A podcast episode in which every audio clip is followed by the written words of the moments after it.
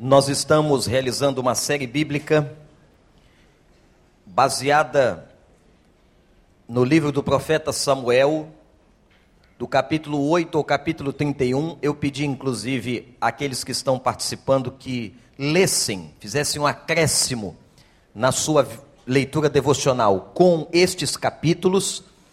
Nós ainda vamos ter um tempo com a série a série que fala sobre autoridade espiritual, baseada no livro O Perfil dos Três Reis de Dini Edwards. É uma análise destes capítulos de forma extraordinária.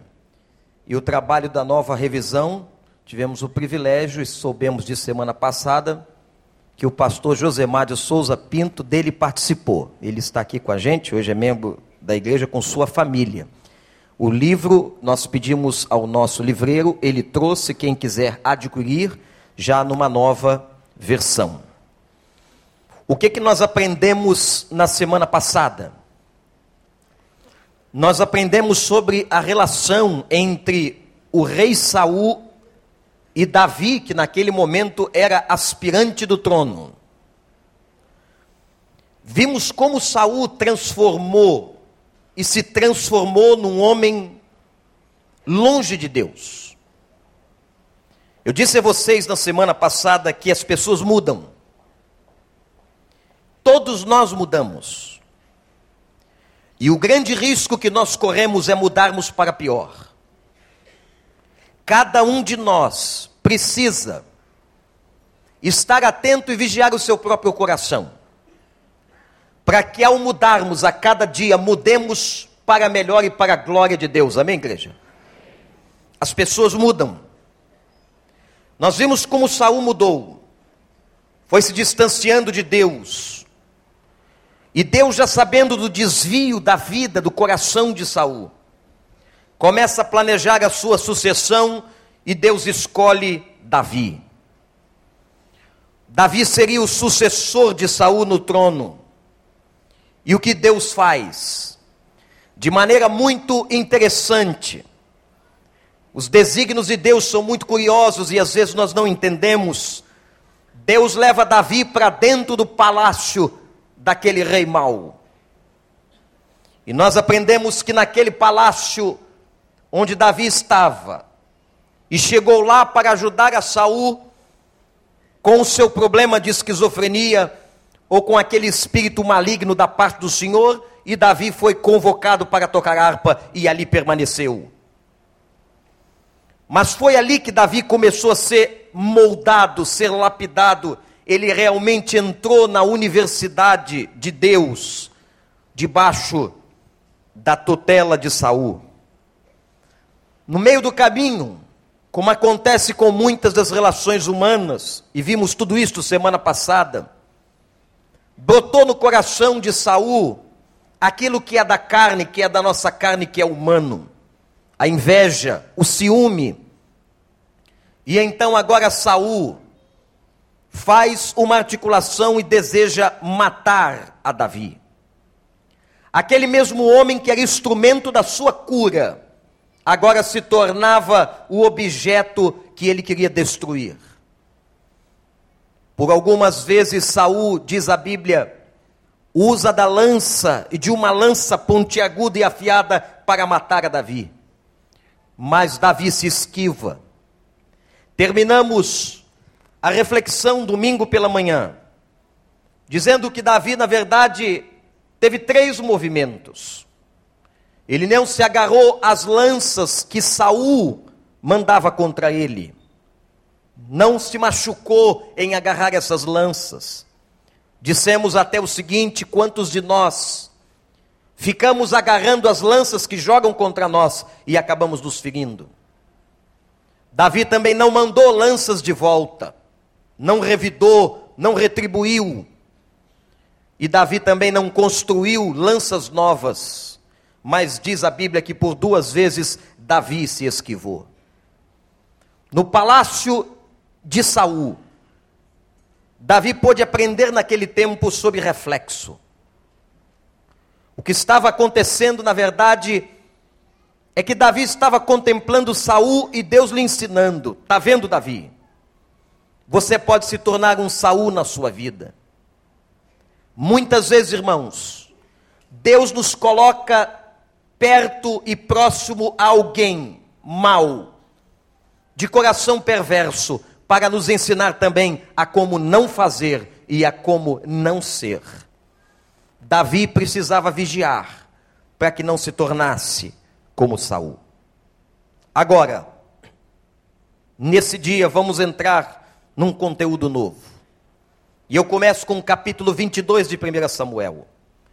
Abra sua Bíblia, nós vamos mais uma vez passear pela Escritura.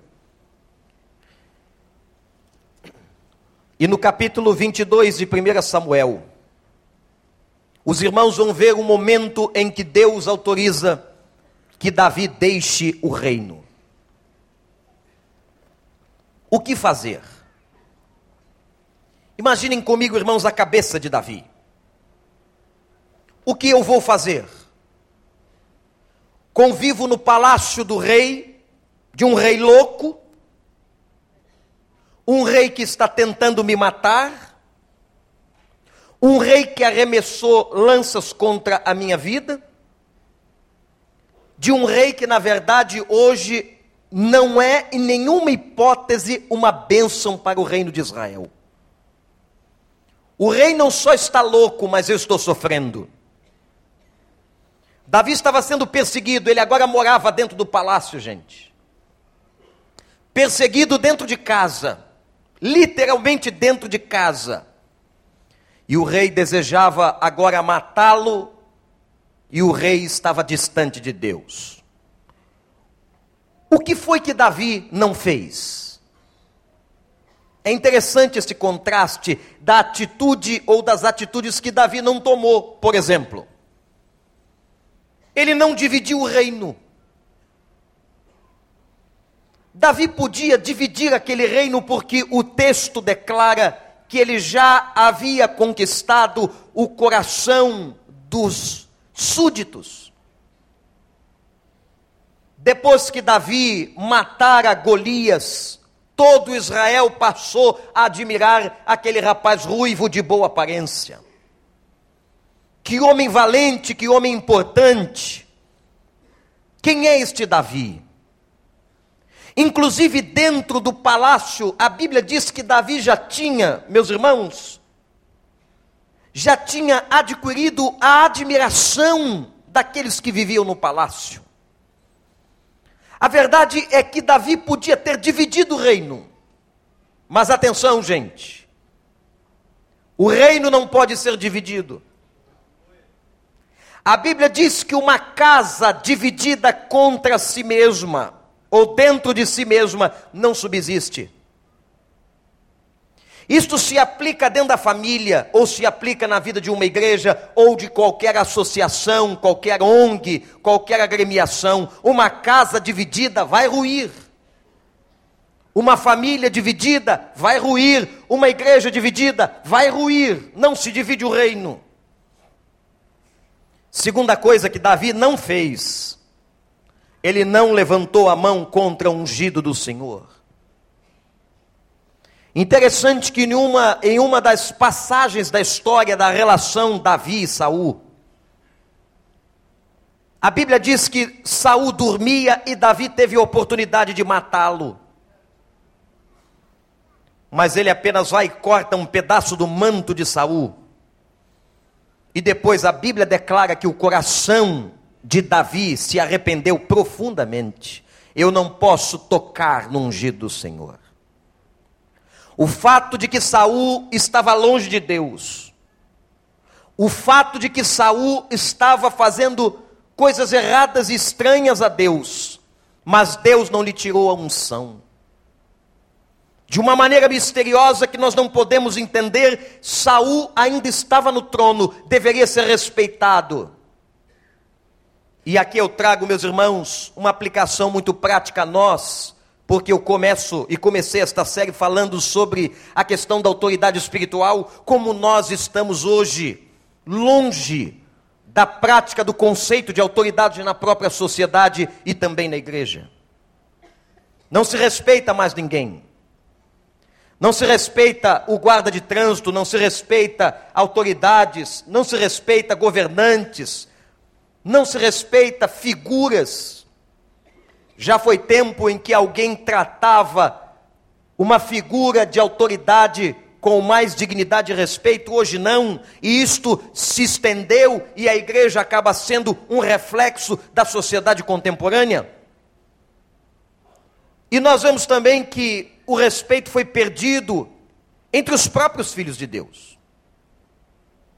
Perguntei aqui aos irmãos e à igreja quem é que crê, quem pensa, quem acha que antigamente havia mais respeito pelas autoridades. E praticamente toda a igreja levantou sua mão, quer dizer, cada um crendo e tem a sua crença de que nós temos uma crise de autoridade. Por um lado, esta crise de autoridade está no problema ou na problemática daquele que exerce autoridade. É verdade que muitos que exercem autoridade não se dão respeito. Muitos que exercem autoridade são incoerentes. E um líder incoerente, ele será desrespeitado.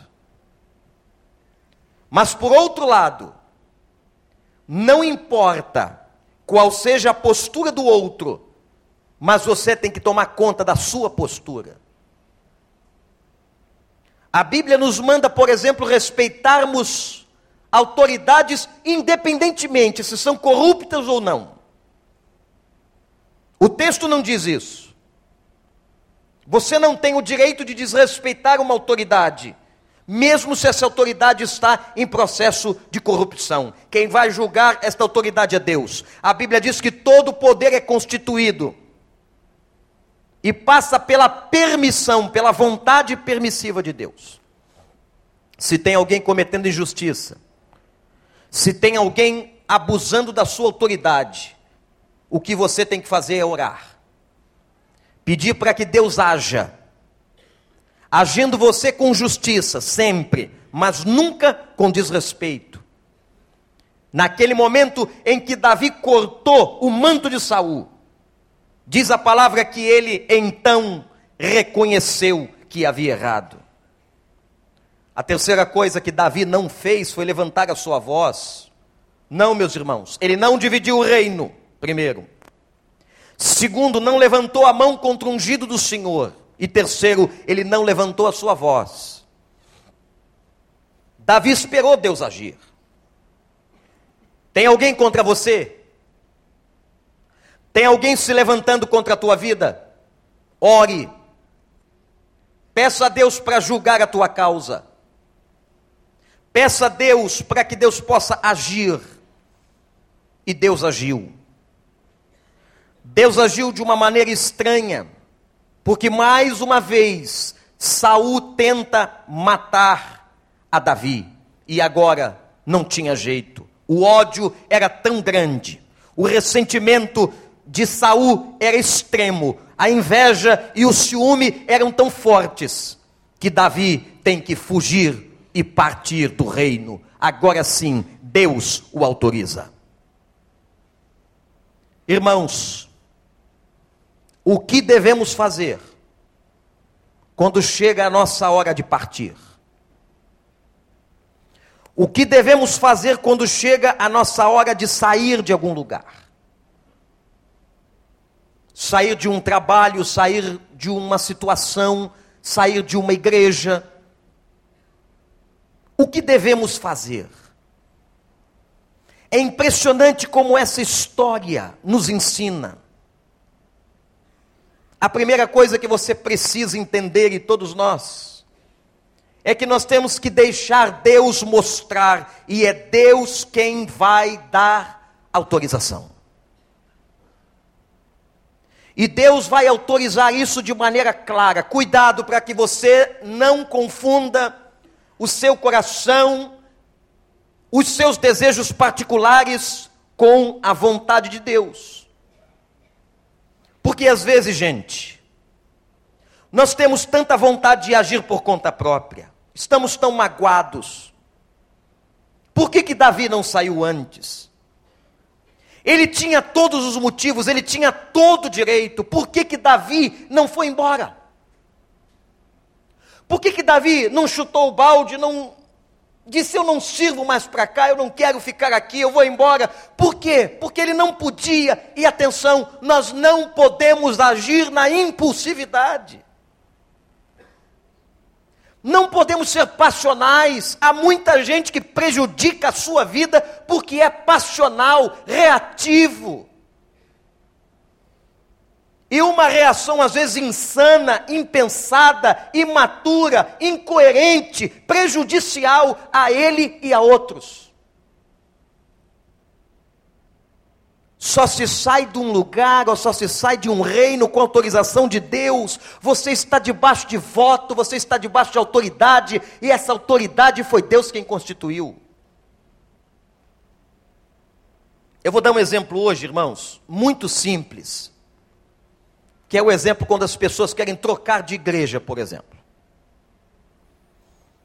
A gente costuma dizer entre os pastores de todas as denominações, não é uma questão batista, ou presbiteriana, ou pentecostal, que as pessoas hoje trocam de igreja como se elas trocassem de roupa. Eu gostei mais daquela ali. Aquela é mais interessante. Ou então a igreja tem alguma coisa como se ela fosse uma grande bandeja self-service.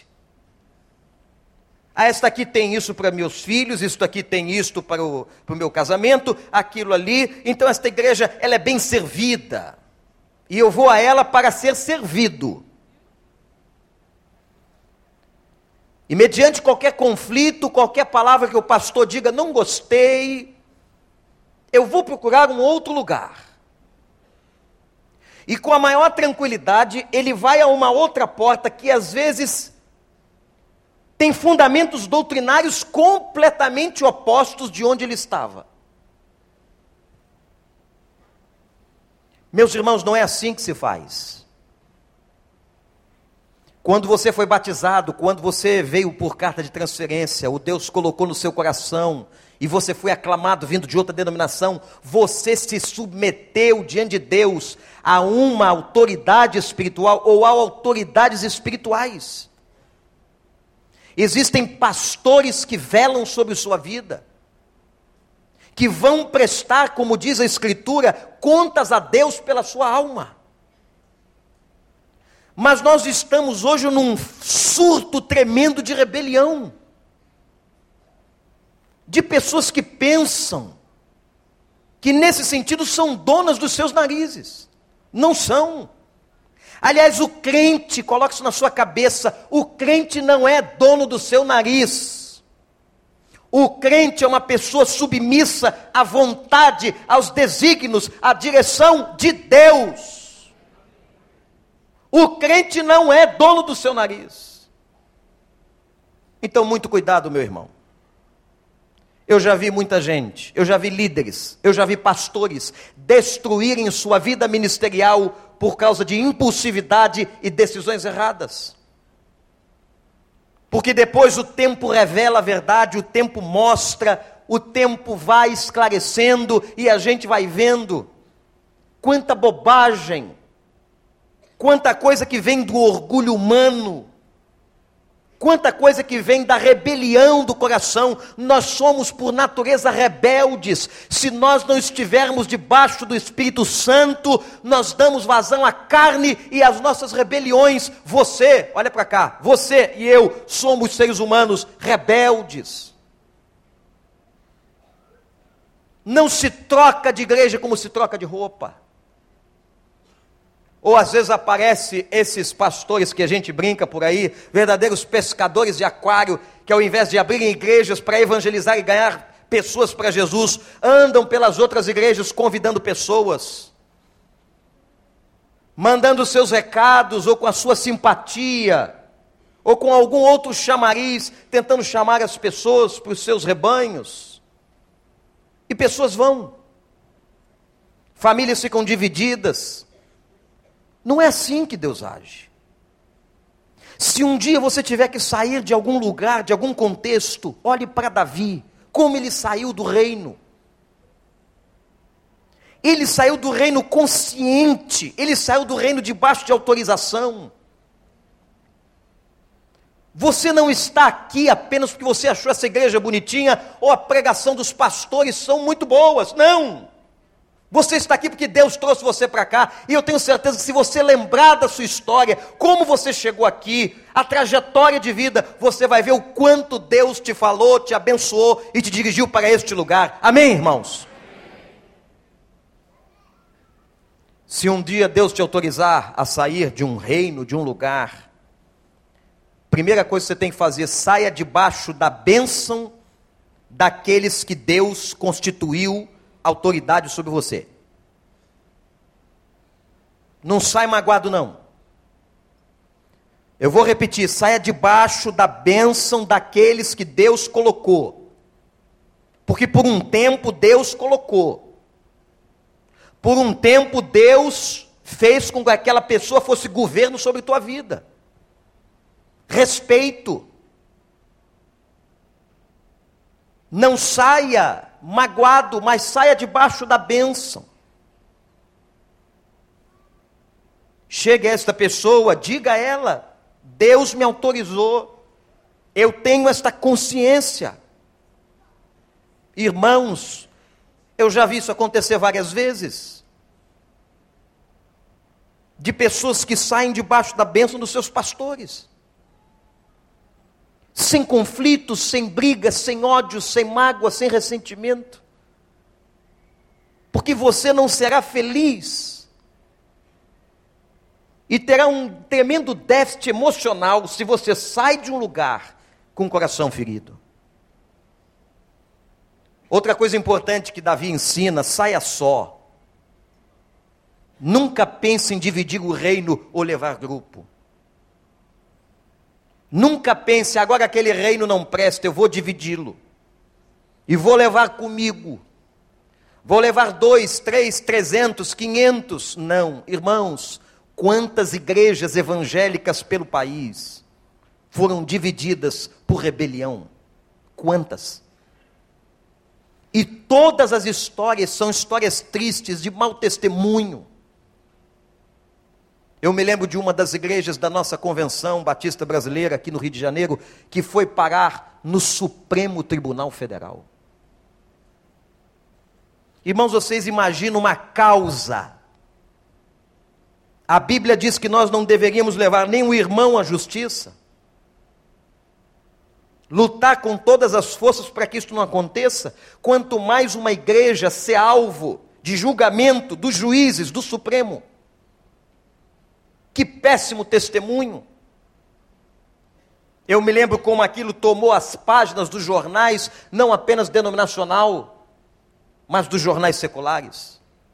Vocês já observaram que o mundo fica ávido por uma notícia de escândalo contra nós? A pessoa pode confessar qualquer crença, qualquer religião, mas se são os crentes que estão fazendo. É interessante que quando essa batalha se estabeleceu, tem se estabelecido lá no Congresso Nacional, na Comissão de Justiça e Ética, achei muito interessante a postura do pastor que está sendo acusado.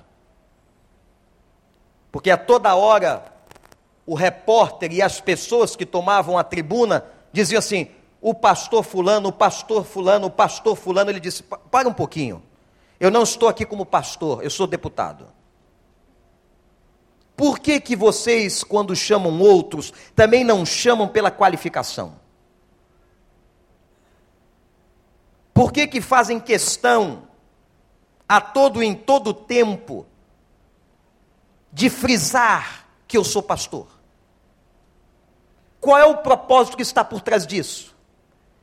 Irmãos, não estou aqui julgando a questão da causa nós já conhecemos. Eu estou aqui dizendo da postura assertiva desse pastor com esta colocação. Por quê? O que, que vocês querem? Denegrir a imagem, o nome de um pastor? Nós não vemos vocês fazendo isso com outros líderes religiosos. Irmãos, atentem como que nós somos atacados e como a imprensa busca em nós as falhas para nos detonar. Mas havia uma palavra antiga que eu sempre ouvi na minha juventude e que é verdade: nós somos um exército e talvez um único exército que mate os seus próprios soldados. Nós somos muito divididos. É por isso que hoje não há uma voz evangélica no Brasil. É por isso que hoje não há unidade. A gente quer fazer alguma coisa, algum movimento. Sempre nos dividimos. Porque Satanás trabalha para isso. E talvez ele trabalhe mais do que nós. Tenho certeza de que Satanás está trabalhando ardentemente para dividir esta igreja. Mas nós temos que estar orando e vigiando em todo o tempo e com a convicção de estarmos unidos em Cristo Jesus, nosso Senhor. Nunca fomos divididos em 24 anos, mas temos sempre que estar de olhos abertos. Porque o diabo continua trabalhando e vai continuar trabalhando, porque o que ele quer é a dissolução do povo. Davi não dividiu o reino. Davi saiu só. Davi não levou ninguém com ele. O único modo de você deixar o reino é partindo só. E se tem gente querendo seguir-te por alguma razão, não permita. O reino ainda está nas mãos de Saul. Jamais levante-se contra a autoridade. Contra a autoridade que está sobre tua vida seja ela qual for, numa sala de universidade, no emprego, na rua, porque em todas as instâncias, todas, haverá alguém sobre nós. Todas. E aqueles que estiverem nos lugares mais altos, estão debaixo da maior autoridade. Quem dá conta da vida de líderes, de pastores, é Deus. E não é fácil cair nas mãos de Deus. Horrenda coisa. Terrível é quando se cai nas mãos de um Deus vivo.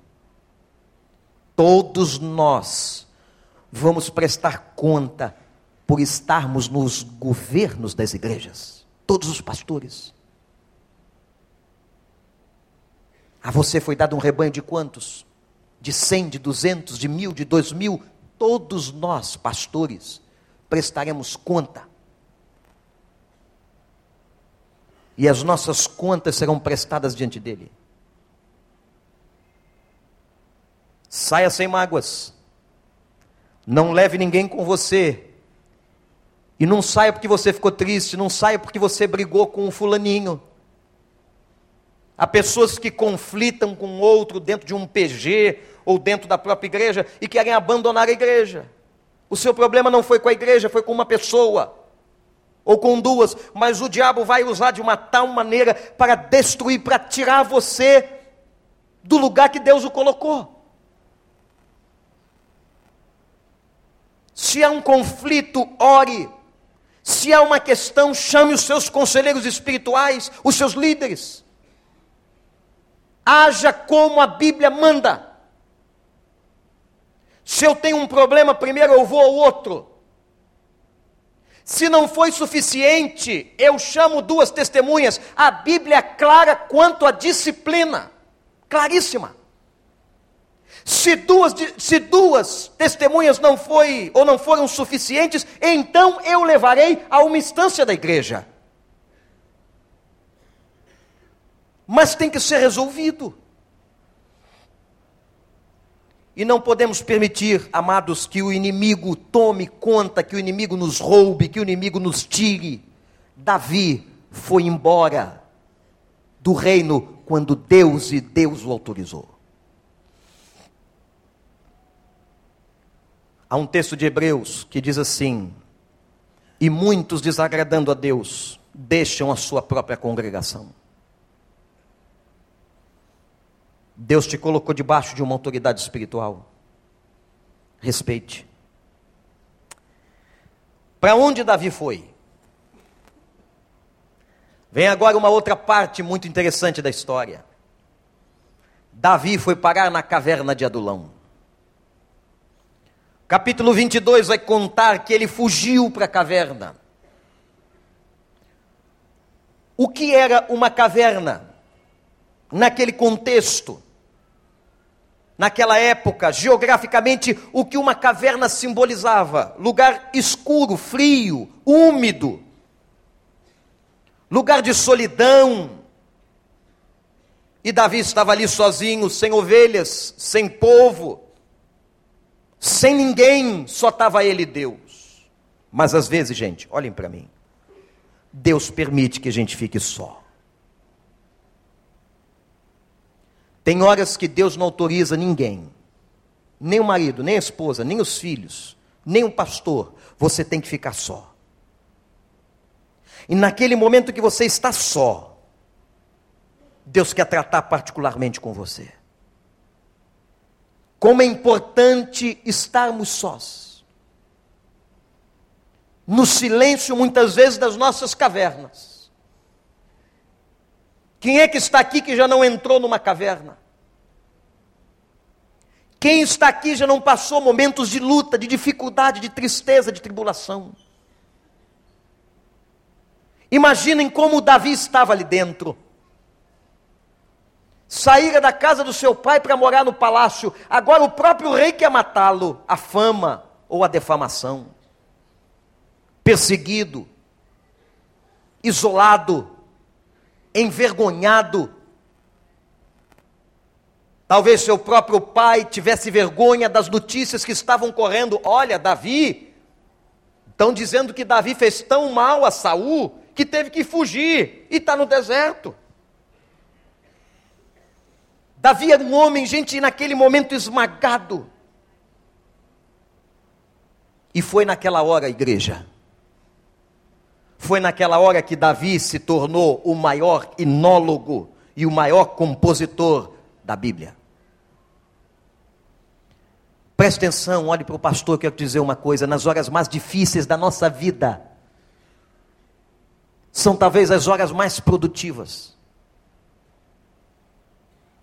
As horas em que você está com Deus, em que você está só, em que você está na sua caverna, como Deus abençoa.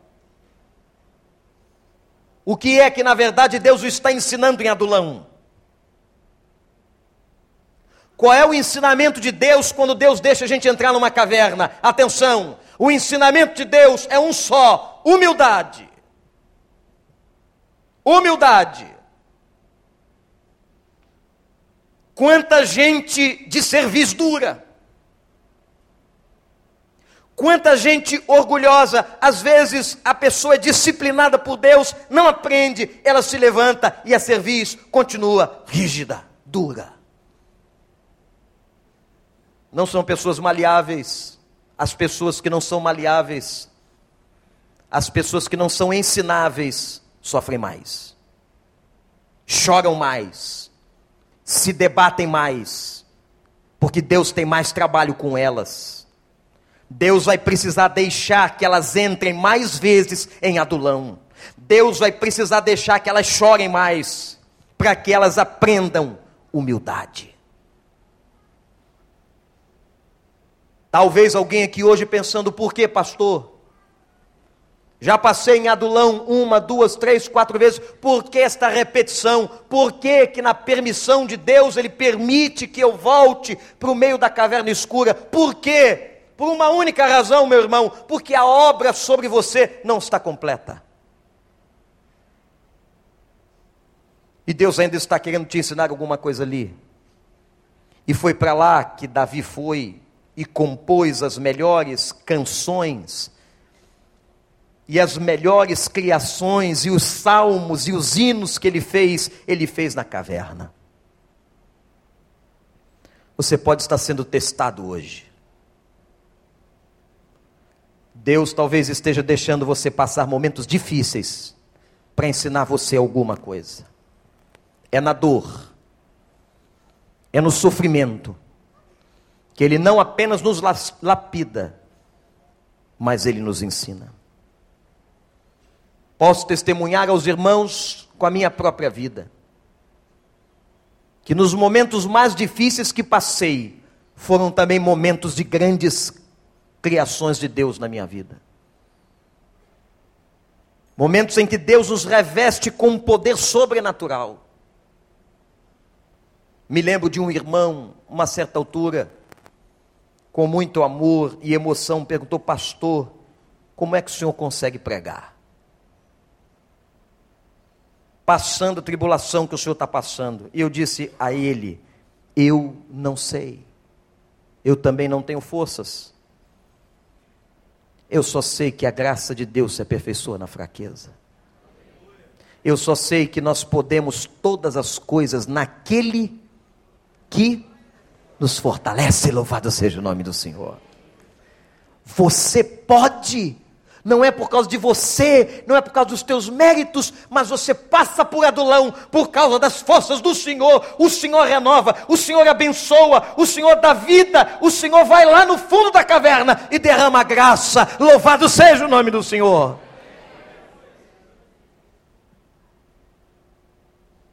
As melhores criações da sua vida podem vir dos momentos mais difíceis e agora, irmãos, o último episódio da relação de Saul e Davi. A história não termina bem para quem se afasta de Deus. A história não termina bem para quem muda para pior. A história não termina bem para quem continua com a cerviz dura. Saul mata os sacerdotes do Senhor. Saul continua perseguindo Davi. Mas é num conflito com os filisteus que Saul é capturado e quando vê que vai ser morto, comete suicídio. Que fim triste. Quanta gente começa bem e acaba mal. Quantos líderes, quantos pastores, quantas pessoas começaram bem e acabaram mal. Saul era ungido, Saul foi escolhido, Saul era um bom rei. Saul formou um reino, o reino de Israel foi formado nas mãos de Saul. Foi Saul que edificou, foi Saul que recebeu a bênção para edificar, mas Saul se distanciou, Saul entristeceu a Deus e Saul termina, termina a vida suicidando-se. Mas a vida sempre e a vida cristã sempre presenteia quem é fiel. E Davi agora volta da caverna de Adulão e do deserto. E quem o coloca no trono é o povo, mas por ordem de Deus. Davi senta-se no trono de Israel e, meus irmãos, se torna o maior rei da história de Israel. Até hoje, se você visitar Jerusalém, e Sião, a cidade de Davi, o único rei que tem um memorial na história, milênios depois, é Davi. Há um túmulo simbólico em que milhares e milhares de pessoas vão visitar, em honra ao rei Davi. É o único.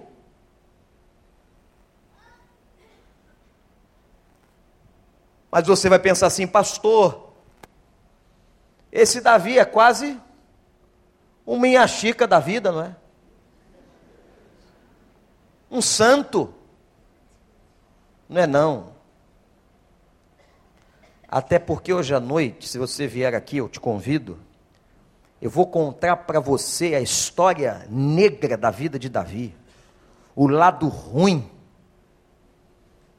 como Deus teve que tratar dele, o que, que Deus fez quando ele pecou. Não foi quando ele sofreu, não. Quando ele pecou. Porque às vezes a gente sofre sem termos plantado nada. Mas vocês vão ver como ele sofreu quando pecou. E tirem da cabeça essa história de achar que o Davizinho era perfeito sem pecado. Ah, Davizinho. Mas agora eu quero apresentar a vocês um outro rei que se relacionou com ele, que foi o seu próprio filho, Absalão. Mas como contar Absalão como um rei? Quem se intitulou ou quem o coroou? Já pensaram nisso? Quem foi que colocou Absalão no trono? Ele. Eu me amo tanto e sou tão bom que eu mesmo me elejo rei de Israel. O cara, para fazer isso, tem que ser muito fera. Que coragem e que cara de pau. E quem estava no trono era o próprio pai. Quem era esse tal de Absalão? Qual era o perfil? Terceiro filho de Davi, com uma mulher chamada Maaca. Esta mulher era filha de um rei, o rei de Jesus. O homem chamava-se Talmai. Mas, meus irmãos, hoje à noite, quando eu contar o lado negro da vida de Davi,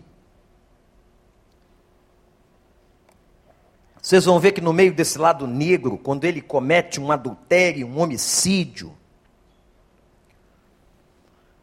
a casa dele entra numa desgraça porque o pecado na nossa vida afeta a família. E às vezes o filho inocente de um casal está sofrendo porque a família está em pecado, os seus pais estão em pecado. E houve um episódio em que um dos filhos de Davi vai cometer estupro, incesto com sua irmã. Absalão mata aquele irmão, veja, olha a desgraça, não é? Davi era pai, a filha estuprada por um outro filho, e o terceiro filho, Absalão, vai e mata Amon. Mas o que é interessante aqui, marcante na história, é que Absalão fica indignado, porque Davi o repreende e diz: por que você fez isso? Na cabeça de Absalão, meu pai ia me apoiar, meu pai ia ficar feliz. Eu matei esse crápula. Mas a cabeça de um pai é diferente. Nenhum pai quer que um filho morra. Nem pai de bandido. E quando Absalão percebe que Davi não fica feliz com a morte de Amon, e Davi ainda o repreende, Absalão se revolta com o pai e foge. E sabe o que a Bíblia diz? Anote aí. Foram três anos com mágoa no coração. Isso não dá certo. Não dá certo ficar nem uma semana com mágoa no coração, três anos. E ele foi embora. Quem vai buscar o filho? Quem vai buscar o filho que estava errado, que abandonou a casa, que saiu sem autorização de Deus, que deixou o pai? Quem vai buscar? O pai. Pai é pai. Mãe é mãe. E diz o texto que Davi sente saudade. Sente saudade daquele filho e permite que Absalão volte para casa. Mas Davi não atenta para o coração de Absalão. Quando ele volta para casa, ele diz uma coisa muito séria. E são essas, esses detalhes da Bíblia que tornam a história fantástica. Absalão disse assim: era melhor eu ter ficado por lá. Por quê? Por que, que era melhor ele ter ficado pela rua, distante da casa, da família? O coração dele não estava bem. E agora eu entro com vocês no campo de um coração cheio de amargura. O campo de um coração amargurado, um, dois, três anos, é um campo minado. E o que, que aconteceu? Absalão está agora de novo na casa do pai, com o coração magoado. Aquilo não passou, aquela raiva do pai ter defendido Amon, do pai não ter apoiado o assassinato. Aquela mágoa estava ali e começa a mágoa a frutificar. Atenção, toda mágoa frutifica. Claro que ela frutifica frutos podres. E a primeira frutificação foi que Absalão começou formando um exército para ele, pequenininho, dentro do palácio. Arrumou 50 homens do lado dele, ou que amavam a ele, ou que respeitavam ele como filho do rei. Começou aí. E agora a Bíblia diz que Absalão começa a conspirar contra Davi. Que história triste, ele ficava na porta da cidade. Diz o texto que ele levantava bem cedo. Olha aí que tem gente levantando bem cedo para pecar. Tem gente que acorda cedinho para fazer bobagem. E ele ficava na porta da cidade e sempre que vinha alguém trazer algum comentário sobre o reino do Pai, ele dizia: Ah, olha a sutileza. Ah, papai. Aqui eu já estou representando, tá? É, não há ninguém, está lá em 2 Samuel 15, 4. Ninguém da parte do rei, o rei era o pai dele, para te ajudar.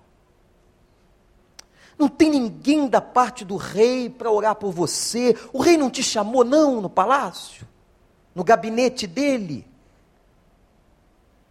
O rei não deu atenção. Ah, se eu fosse juiz, se eu pudesse, eu te ajudaria. Que homem bom, Absalão. Que intenção saudável. O povo começa então a gostar dele. O outro não me ouve, esse ouve sempre. Que bonzinho. O outro não me escuta, esse aqui que me escuta. Que bênção. Só que Deus sabe o que estava por trás. E diz a palavra de Deus uma coisa muito interessante, gente. Absalão começa a roubar o coração do povo. É isso que roubar o coração de alguém. Com ofertas de afeto, você cativa o outro e cativa o outro com terceiras intenções. Cativa o outro com objetivos. Cativa o outro dizendo: está vendo? Eu sou bem melhor do que ele. Absalão conspira contra o próprio pai, demonstrando que a mágoa estava presente no seu coração. Gente, será que tem coração amargurado aqui hoje? Coração amargurado conspira. E eu vou dizer uma coisa muito séria aos irmãos: quando o coração da gente está amargurado, a gente conspira contra a gente mesmo a gente faz mal à nossa própria vida. E quando é com o outro, nós agimos, falamos do outro, criticamos o outro. Por quê? Qual é a base disso? A base é que lá no fundo, no psiquismo, está a mágoa. A mágoa não resolvida é uma desgraça. Se você tem mágoa contra alguém, resolva biblicamente em nome de Jesus. Temos que resolver as nossas relações. Porque sempre haverão receptores da conspiração. Ah, sim. Sempre existirão aqueles que vão acatar a conspiração, vão dizer assim: é isso mesmo. E eu tenho até mais informação para você. O rei não faz só isso, não, eu tenho outras notícias. E fica aquele coluio, aquela gangue, isso é gangue, bando, conspirando. E gente sabe o que é triste, às vezes isso acontece na igreja. Na igreja. Alguém que às vezes se levanta contra um líder, contra um pastor, contra uma pessoa. Você quer achar alguém para ficar do seu lado? Olhe para mim, você vai sempre achar. Você vai ter sempre alguém que vai fazer número com você. Sabe por quê? O outro também tem suas mágoas. O outro também tem a sua cabeça, suas interpretações. Como a gente interpreta, não é? Eu fico impressionado como a gente infere sobre a cabeça do outro. Não, ele agiu assim porque ele é isso, ele está pensando assim. Como você sabe? É um poder de onisciência, uma capacidade de pensar que sabe tudo. Isso é orgulho, isso é altivez, você não sabe nada sobre o outro. A gente só sabe alguma coisa sobre o outro a partir de ações. Que, que Jesus Cristo disse? É pelo fruto que se conhece uma árvore. Eu só conheço uma pessoa pelo comportamento que ela apresenta claramente diante de mim, de você. Não infira. Não infira. Quem infere, sofre. Não, eu acho que é aquilo ali. É um monte de psicólogo de botequim. É aquilo ali. Eu acho que. Não, eu, na minha visão. Que visão? Não, eu estou juntando aqui os, os, os, Como é? Os retalhos. É juntando os retalhos. Isso é do diabo. Juntar retalho. A sua coxa fica horrível. Com um monte de retalho feio descolorido pela cabeça. Isso é coisa, e eu sei que aqui no auditório não tem assim, de gente que tem cabeça doente. Que vive inferindo. E faz isso até, o diabo faz isso na sua cabeça, até com a palavra de Deus. Não, ele está dizendo isso é para mim, para você. Eu estou pensando em você quando eu preparo o sermão. Eu estou pensando em Deus, Senhor, o que, que o povo precisa? O dia que eu quiser falar com você, eu chamo você. Entendeu? Foi claro? Eu chamo você assim, meu irmão, minha irmã, em Cristo, vamos sentar aqui. Mas sai com essa pretensão, esse narcisismo. Não, pastor, quando preparou o sermão, pensou em mim. Não penso em você quando estou preparando o sermão. Estou ali pensando na Senhor, me dá graça, tem misericórdia de mim, sou pecador, preciso de unção, senão vira discurso. Deus age naquele povo, o Senhor sabe o que cada um precisa. É assim que eu oro, irmãos. É assim que eu me ponho de joelhos diante de Deus. Mas o diabo vai jogando na tua cabeça e você vai fazer interpretações. Aí às vezes a gente está passando ali, ô irmão, o irmão está zangado com você. Mas que diabo é isso? É diabo mesmo. Mas que que. Estou muito chateado com o que o senhor disse. Mas disse o quê? Não, o senhor soube que eu fiz bodas de papel, não falou comigo. Que bodas de papel? O que, que é bodas de papel? Primeiro me explica. Depois eu não sabia que você tinha feito bodas de papel. Aliás, não sabia nem que você tinha casado. Gente, como as pessoas inferem, julgam, machucam, e o diabo faz a festa na cabeça. O Dini Eduardo faz uma. É, ele está prestando atenção. Deve ter cinco anos? Quatro anos, graças a Deus. Já está prestando atenção, porque é um pecadorzinho também, pequenininho. É? Igual papai, mamãe, pastor, todos nós. O Dini Eduardo faz um diálogo interessante na praça. Ele imagina um diálogo dos conspiradores recebendo Davi ou recebendo Absalão com a notícia de Davi. E o povo diz assim: que bom, olha aí, melhor que o pai. O pai agora não servia mais. Né? Ó, é melhor que o pai. Quando é que ele vai entrar logo no reino? Já estão querendo que o Davi morra. Quando será o nosso rei? Ele dá mais atenção a nós. Não entenderam, não compreenderam que quem constitui a autoridade é Deus. O tempo é de Deus. O desígnio é de Deus. E os conspiradores da praça, já viu como o reino está cheio de problema? Ó, oh, você quer encontrar problema num reino? Você tem aos montes. Eu posso dizer alguns para você, do país, das universidades, da igreja do recreio. Tem um monte, quer que eu te diga quantos? E os caras ficam, tá vendo como é que o reino está cheio de problema? Olha, aí começa a catar os problemas do reino. Não soube pela irmã Mariquita que está acontecendo aquilo. E o seu José? O seu José também? É, você vai achar muitos. Muitos. Em casa você vai achar, no teu marido, sabia, esposa? No teu marido você vai achar, na tua esposa você vai achar, nos teus filhos você vai achar, em todo mundo. Em todos. Mas os conspiradores da praça, os conspiradores da praça estão ali em nome do diabo para destruir o reino. E, gente, cá entre nós, baixinho que ninguém nos ouça. Nós adoramos pessoas que contam notícias para nós, não é? Hein? Tem gente que sempre tem notícia nova. Todo dia.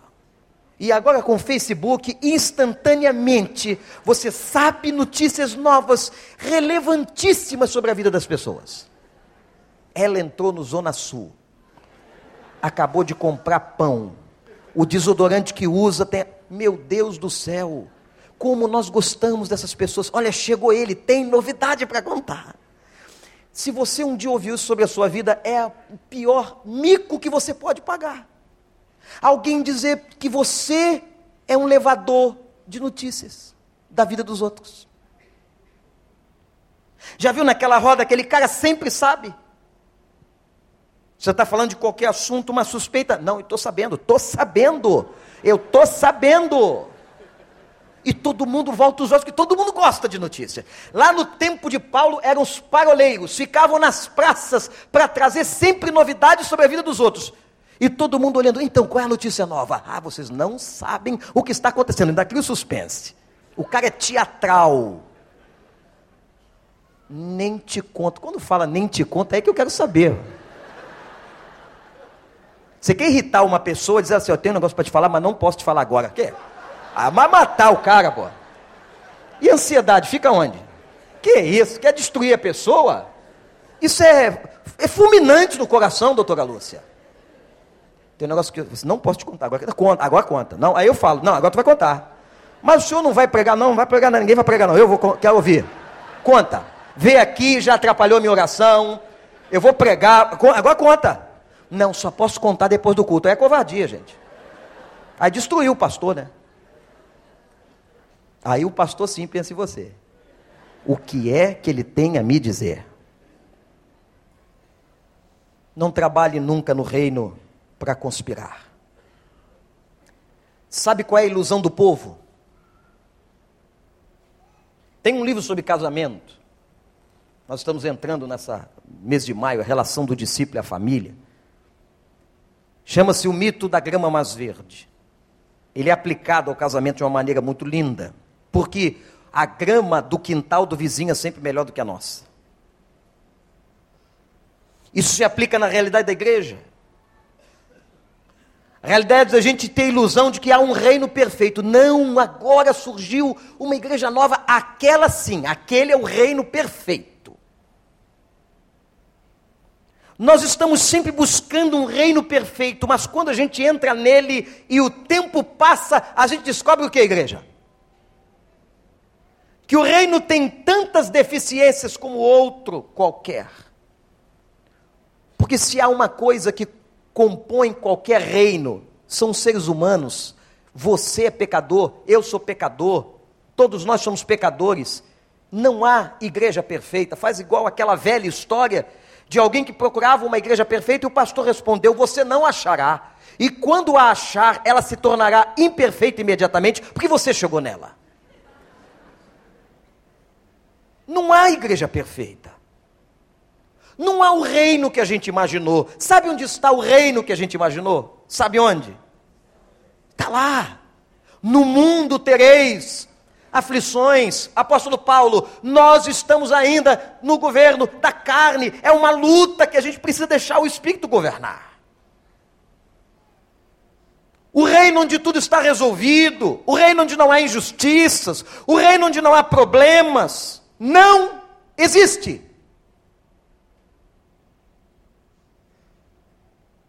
Na história do livro, o marido da vizinha é sempre melhor do que o seu. A esposa do vizinho é melhor do que a sua. Sempre. Sabe aquela história dos dois caras que perderam a mulher no shopping? Se encontraram, não se conheciam, e um conversando com o outro, perdi minha mulher e eu também. Vamos tentar aqui, como é? Vamos tentar procurar juntos. Pelo menos já ganhamos mais tempo. Como é que é a sua mulher? A minha mulher é alta, bonita, olhos claros, elegante, uma mulher fantástica. E perguntou, e a sua? Deixa para lá, vamos procurar só a sua. Vamos tentar só achar a sua. Misericórdia. O reino perfeito não existe. O marido perfeito não existe. A mulher perfeita não existe. Tem gente que está procurando isso e continua só e vai morrer só. Se você chegar no espelho, você vai ver por que, que a, pessoa, a outra pessoa perfeita não existe. É só ir para o espelho. E o espelho vai te revelar. O espelho revela, não tem aquela história de criança que o espelho falava? Hein? Qual é a história, minha irmã? E quem que falava isso? Como era o nome da menina? Hein? Então, é essa aí. Não adianta, vai para o espelho e você vai ver lá, olha, não tem gente perfeita, porque olha você, você é imperfeito, você tem fraquezas, você tem um monte de neurose que trouxe de casa também. Você tem um monte de idiosincrasias. Sabe o que é isso? Vê no Aurélio.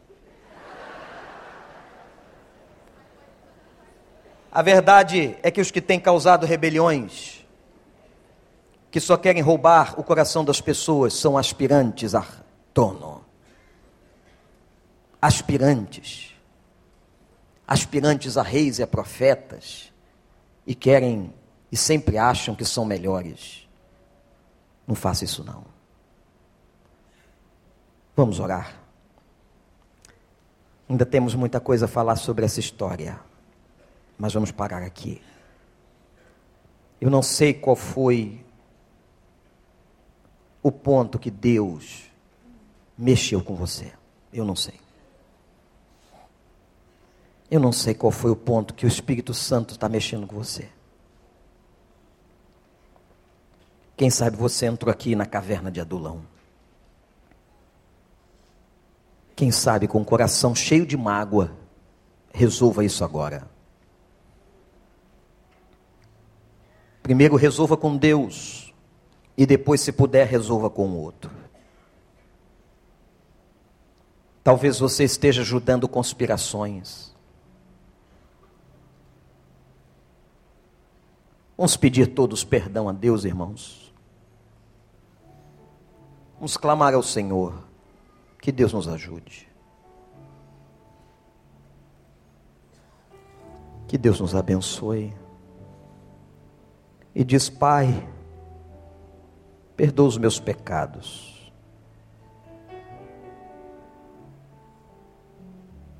Me ajuda, Senhor.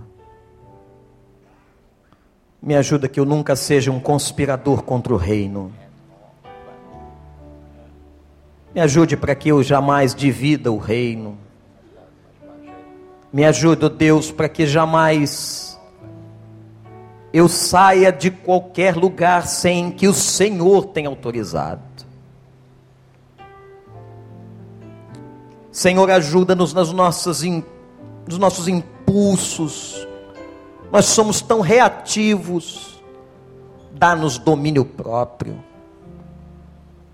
Dá-nos a capacidade de calar, Senhor. Dá-nos a capacidade, Senhor, de agir sob o controle do Teu Santo Espírito. Perdoa as nossas impulsividades Perdoa os nossos lábios, como a nossa boca está sempre pronta a uma resposta que fere. Pai, lava-nos nesta manhã. Nós não queremos sair daqui iguais. Ajuda-nos a respeitarmos as autoridades espirituais que colocaste sobre nós. Pai, que as mulheres da tua igreja casadas sejam submissas aos seus maridos. Que os maridos da tua igreja sejam submissos ao Senhor. Que sejamos submissos, os jovens nas suas universidades, os adolescentes nas escolas, os filhos aos pais, o povo ao Estado. Senhor, ajuda-nos a cumprirmos os princípios de autoridade da tua palavra. E se alguém sobre nós comete injustiças, ó Deus, nós os entregamos nas tuas mãos. Só o Senhor pode julgar, e só o Senhor disciplina. A disciplina não pode vir pelas nossas mãos, mas sobre o Senhor está este poder. Tem misericórdia do nosso povo. Ajuda a que sejamos uma igreja unida, forte, cada vez mais. E jamais que haja entre nós conspiradores, divisores de reino mas que possamos, como diz a tua palavra aos Efésios, sermos um e caminharmos para o propósito pelo qual tem nos chamado em Cristo Jesus. Porque as divisões e o ódio atrapalham a tua obra. Em nome de Jesus eu oro, Pai. Obrigado pelo livro de Dini Eduardes. Obrigado pela palavra pela história de Davi, pela história de Absalão, pela história de Saul, que nos ensina como fazer e como não fazer. Abençoa a tua igreja em nome de Jesus. Amém.